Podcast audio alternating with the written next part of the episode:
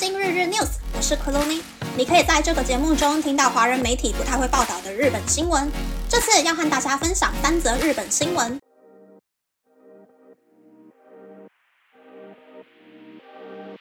第一则新闻是在疫情趋渐减缓后，经济活动也开始复苏，企业人手不足的问题也逐渐显现出来。以疫情期间受到严重影响的住宿业、零售业、服务业为首，业绩正在回复中。但有百分之六十六的公司表示正社员不足，加上配合物价上涨，各企业纷纷调薪，有些产业出现了找不到员工以及员工离职率高的现象。今年二月的求职录取率是百分之一百三十四，但住宿业、零售物流业、补教业、医疗业、社会福利业的求职录取率超过了百分之一千。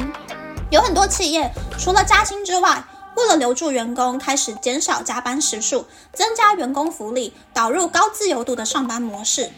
但这样的企业改革将会造成各个企业能录取到的员工能力差异越变越大的现象。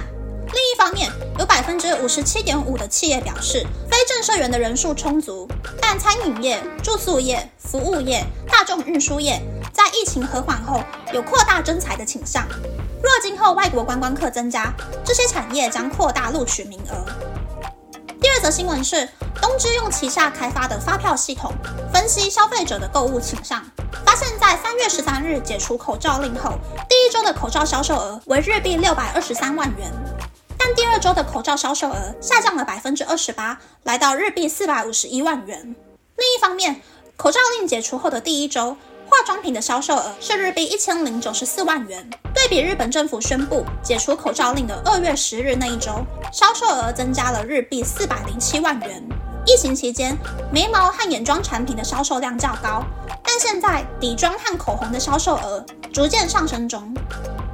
第三则新闻是四月十六日，神奈川县相模原市的一处露营场发生了在帐篷里的一对夫妇被枯木压倒，导致一死一重伤。而倒下来的枯木高度大约有十八公尺，宽度大约有七十公分，而树木是从根部断裂，树干上爬满绿色的青苔，也有许多没有长叶子的树枝。日本的露营人口从二零一二年到二零一九年一路攀升，在疫情期间一度下滑，二零二一年回到七百五十万人的规模。但很多跟风开始享受露营的人，对大自然有很多不了解的地方。这次的事件是因为露营场的负责人没有发现枯木的存在，所以没有先将树木移除。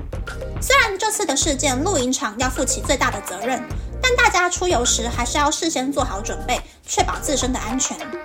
以上是这次和大家分享的三则新闻。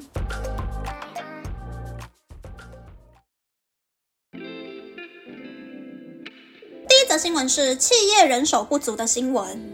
日本的就业环境其实还蛮奇妙的，有很多有工作能力的家庭主妇，或是二十出头的年轻人，不想当正社员承担业务责任，宁可打工领低薪。而很多想要当正社员的人，在面试的时候，很容易就能看出来，可能有一些心理疾病，或是不太擅长和人沟通。除了 IT 产业或是工厂流水线生产员之外，绝大多数要和社内或是社外的人透过大量的沟通才能获得工作成果的公司，也不会录取这一些人当正社员，才会有很多企业说招不到合适的人才。我是觉得日本的企业要更透明化，然后拿掉古早时代传下来的那些坏习惯，改善薪资，还有减少加班，应该就会有越来越多人愿意当正社员。再让学生或者是不想缴所得税的家庭主妇啊，或是已经退休的银发族，当非正社员做一些不需要动脑袋、烦恼也比较少的工作，才会是比较理想的状态啦。第二则新闻是口罩销售额下滑的新闻。日本大部分的收银机不是东芝就是 NEC，所以东芝的这一个分析，我觉得应该还蛮准确的。疫情前我大概有五十几支口红吧。疫情期间开始断舍离，把放的有点久的口红或是已经过季的颜色都丢掉了。但现在应该还有十几支，我应该会先暂时擦手上有的口红，等到恢复了擦口红的习惯之后，才会开始买新的颜色吧。第三则新闻是树倒掉的新闻。第一次看到这个新闻的时候，就觉得也太巧合了吧。但这几年日本很流行露营。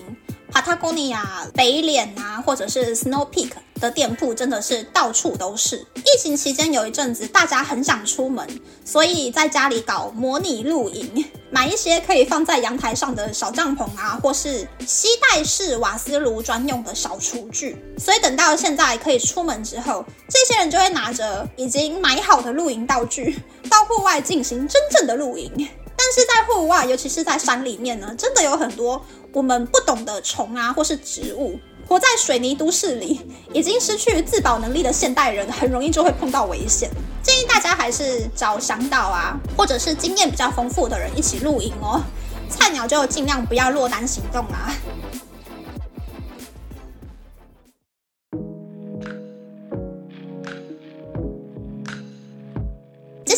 下来想要和大家分享，我收到热腾腾的 CD 啦。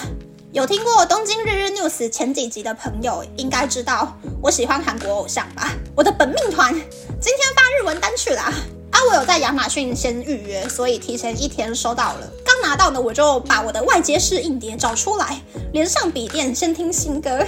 没想到这次的新歌是以往从来没有做过的，有点嘻哈的风格呢，非常出乎我的意料。今天晚上貌似还有 YouTube 直播。下班前我应该会先喝一杯现磨咖啡，补充生命值之后再回家追星啦。光是用想的就已经好幸福了，是不是？好像有点太迷妹了。那么，那么这次的分享就到这边，不知道大家喜不喜欢这样的节目呢？欢迎大家留言和我分享你的想法。喜欢这个节目的朋友，可以在 Apple、Spotify、Google、s o n On、KKBox、My Music、First Story、Mixer Box 等 Podcast 平台和 YouTube 订阅《东京日日 News》，或是在 s o n On 小额赞助这个节目，然后追踪《东京日日 News》的 Instagram 看今天的延伸内容哦。